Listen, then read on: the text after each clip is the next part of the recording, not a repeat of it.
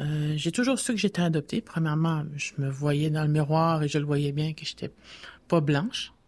Mais mes parents m'ont jamais fait sentir différente parce que j'étais inou.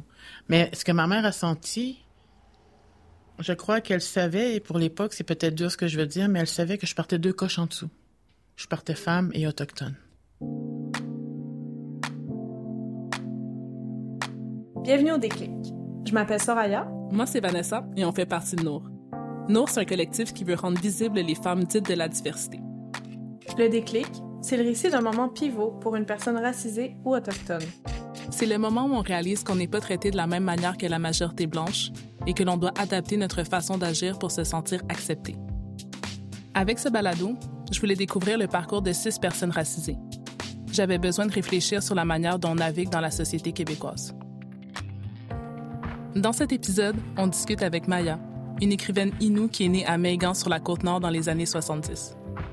Avec elle, on aborde comment grandir chez les Blancs a eu un impact sur sa vie, son identité et son sentiment d'appartenance.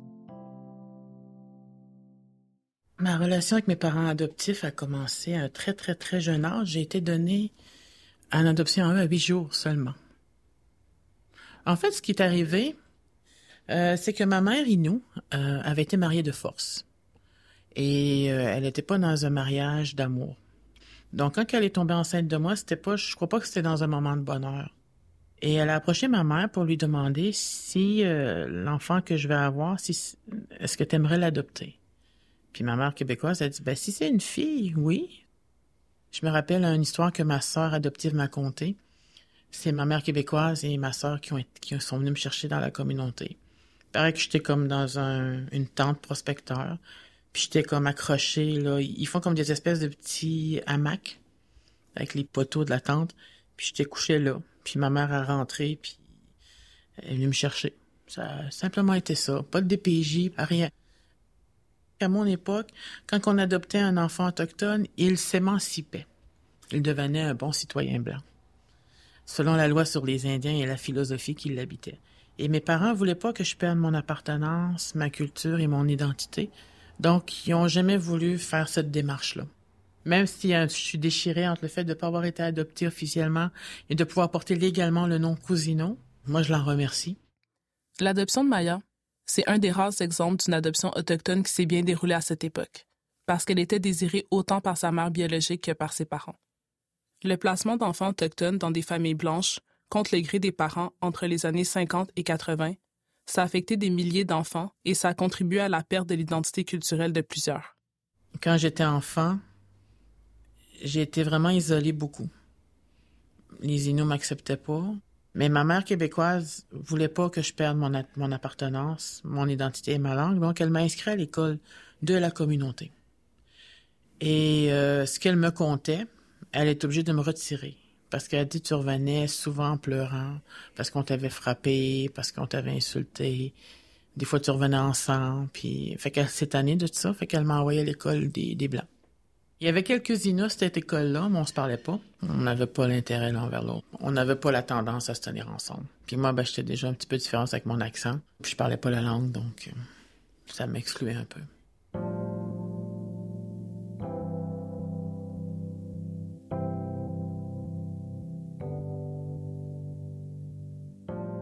Qui a beaucoup aidé, c'est ma famille Inou. C'est par les neveux et nièces. C'est eux qui ont tranquillement retissé les liens d'appartenance à la famille. Parce qu'ils me l'ont dit, pour nous, t'es notre tante, t'es importante.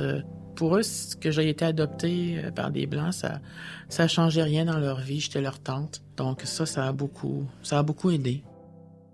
Maya a grandi à quelques kilomètres de sa famille biologique. Cette proximité entre les Blancs et les nations autochtones est propre à certaines régions comme la Côte-Nord. Ça a facilité les allers-retours de Maya entre ces deux familles, ses deux appartenances, mais ça a aussi teinté ses rapports avec les Blancs. Je me rappelle sais, que mes cousins me faisaient passer pour une japonaise pour euh, pas avoir à avec les, gens autour qui venaient demander pourquoi vous vous tenez avec une indienne? Parce que dans ce temps-là, les Indiens et les Blancs se mêlaient pas. C'était frappant quand on sortait à la discothèque à la Vaux Brahas. T'avais les Inuits dans le fond puis les Blancs de l'autre bord. Me promenais entre les deux, mais je, me tenais beaucoup plus du côté des Blancs parce que mes cousins étaient là. Puis ils me, défendaient ou ils me donnaient une autre identité pour avoir la paix. J'ai pas à juger ce qu'ils ont fait. Je pense que si, si ça nous a évité trois, quatre batailles dans le bar, c'est bien correct.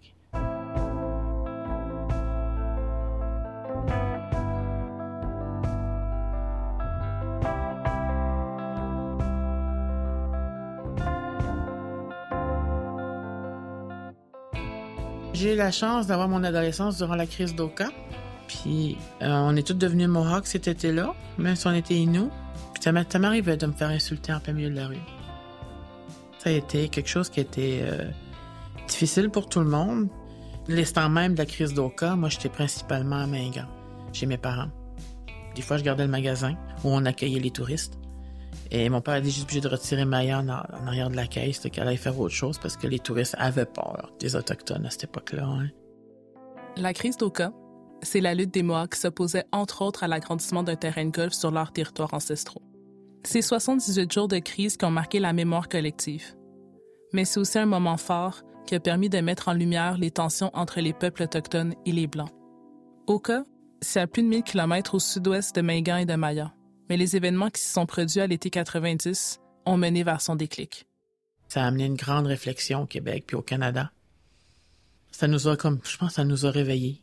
Il faut se rappeler qu'à cette époque-là, il n'y avait pas une grande connaissance de l'histoire des Premières Nations.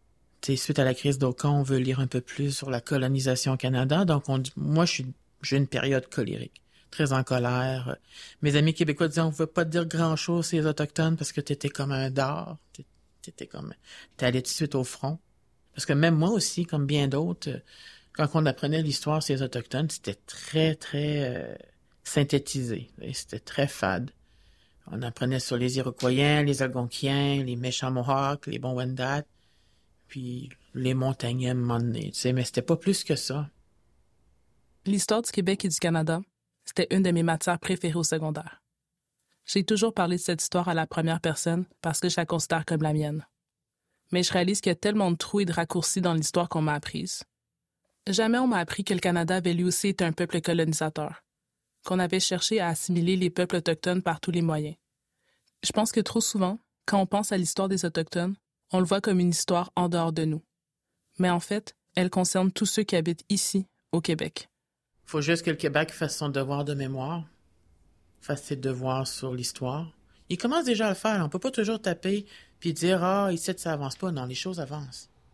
Mais euh, réconciliation, puis ça je le dis souvent, j'ai la misère avec le mot, parce que se réconcilier, ça veut dire que il y a deux parties, ils ont fait quelque chose de mal, ils s'excusent. Nous, je trouve qu'on n'a rien de fait de mal. À la base, il faudrait peut-être trouver un autre, un autre mot pour ça.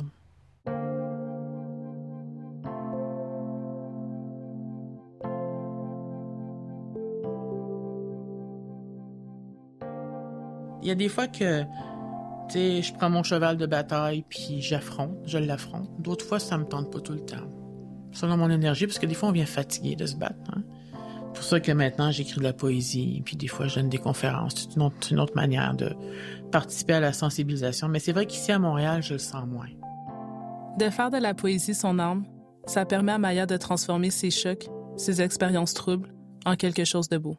Moi, dans ma démarche artistique, ce que j'aime, c'est pouvoir supporter les, femmes autochtones dans leur droit à être, premièrement, belles, sensuelles et d'avoir une sexualité harmonieuse. Parce que c'est pas nécessairement ça que l'on a vécu. Les écoles résidentielles ont détruit des générations. Euh, les curés chez nous aussi. Je sais qu'il y a encore des gens qui sont quand même religieux et catholiques et ça c'est correct, mais il y a quand même eu des gens qui se sont servis de cette religion-là pour nous faire du mal et par la suite, la vision que a eu la société dominante envers nous a beaucoup joué aussi, tu sais. On se bat encore pour les, les, les, costumes sexy de Pocahontas. Tu sais, comment qu'on est juste soit un objet sexuel, soit une itinérante, soit une femme pas trop brillante, tout, tu sais. Fait que moi, je me, me reconnais pas là-dedans. Facebook est un merveilleux terroir de haine. Et je disais justement, ben, c'était un troll, sûrement qui s'était déguisé en arrière de, qui s'était fabriqué un faux profil, puis attaquer les femmes autochtones en disant comment elles sont laides, comment qu'elles devraient pas se reproduire. Puis c'était vraiment méchant ce que cette personne-là disait. Puis moi, j'écris souvent en réaction. Fait que euh, j'ai parlé de la haine. Mais vous allez voir. Parle-moi de ta haine comme Oripo. Fais de moi beauté intemporelle. Cherche en ma laideur ma magnificence, je suis ce que tu ne sauras jamais. Je te laisse la plastique de ton apparence, car c'est tout ce que tu possèdes. Tu ne mérites même pas ma haine, car tu es déjà si seul en dedans. Tu n'es ni Dieu ni déesse pour choisir ce qui est, ce qui ne sera pas. Je marche sur un sentier dont tu n'es pas digne, présente et combative pour les miens. Des marchandes de haine et de mépris, tu n'es pas la première qui feule. Règne de tristesse et de noirceur, cela sera le tien, je ne t'envie pas. Si tu as besoin de nous détester pour exister, nous t'accompagnerons dans ta longue vie. Maya, elle est passée à travers l'isolement, puis la colère, pour en arriver à une paix intérieure. Ça l'empêche pas de remettre les choses en question ou de lutter pour les siens, mais elle le fait autrement. Maya, elle a fait le pari de se choisir elle, de prendre soin d'elle en premier lieu. Et je l'admire. En tant que personne racisée ou autochtone, ça arrive trop souvent qu'on soit tellement préoccupé à se battre pour nos droits, à vouloir changer les choses, que l'on s'oublie un peu.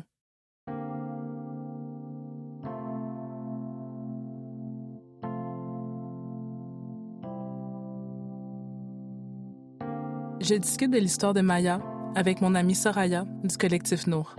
Ce que j'ai ressenti dans son propos, c'est que, étant donné son histoire particulière entre les Blancs et sa communauté, parce qu'elle a finalement elle a grandi pas si loin de, des siens, disons, elle joue finalement un peu un, rôle de, pont, de, médiatrice. Puis je me dis, est-ce que c'est pas ça finalement le destin un peu de, de tous les gens qui sont euh, soit des immigrants de deuxième génération ou tous ces gens-là qui portent des doubles identités, on n'est pas euh, pris à être des ponts finalement? Je pense que tu as quand même raison parce que, ben, du moins, moi, c'est comme ça que je le ressens quand même. Tu j'ai un, un, attachement comme profond au Québec, puis à mes amitiés avec les personnes blanches. Puis en même temps, je dois tellement à, à mes parents, puis je veux faire aussi comme honneur à cet héritage-là, puis à, à ce qu'ils ont amené que nécessairement, tu je me sens entre les deux, mais jamais comme, tu partie prenante de un ou de l'autre, parce que on dirait qu'il manque toujours un, un bout, tu sais, un petit quelque chose qui fait que je serais 100% un ou 100% l'autre. Puis ça, moi, j'ai longtemps vécu comme une souffrance parce que je me disais, je peux pas me réclamer d'aucune, finalement, de ces identités-là pleinement. Puis à un moment donné, je me suis dit, ben en fait, oui, absolument, je peux. ces identités-là peuvent se, se, superposer, en fait. Puis c'est ça. Fait que je, je, le vois plus comme euh, une richesse d'avoir accès à, à, toute cette histoire, à cet héritage, puis de. Tu sais, d'être capable un peu de me mettre dans les souliers des uns comme des autres. J'ai demandé à Maya comment elle se définit. Moi, je me sens hybride. Je dis souvent que jamais je vais me polariser. Jamais je pourrais être une extrémiste québécoise ou une extrémiste inou. Je vais toujours être entre les deux, à essayer de chercher l'équilibre puis de garder le dialogue ouvert. J'ai grandi avec une idée, un esprit de collaboration avec les gens de ma communauté, que la vie m'apporte vraiment des opportunités pour prendre ma place et passer un message.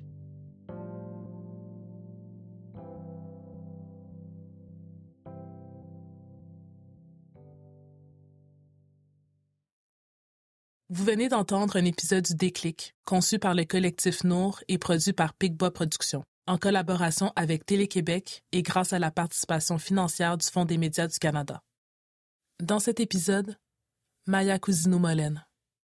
À la recherche, réalisation et scénarisation, Vanessa Compère, avec la collaboration de Soraya El-Bekali et Ornella Tanous. À la production, Karine Dubois et Marie-Pierre Corriveau. À la production contenu, Dorothée Alexandre. Nos conseillers à la réalisation, Judith Bress et Kivi Leduc. Au montage, Catherine Legault. À la conception sonore et au mixage, Thierry Gauthier. À l'assistanat à la conception sonore, Robin Legros. À la direction de production, Catherine Laure. Sur une musique originale de Guillaume Hubermont. Pour Télé-Québec, la directrice médias numériques, Hélène Archambault. La conseillère, direction des médias numériques, Annick Charrette.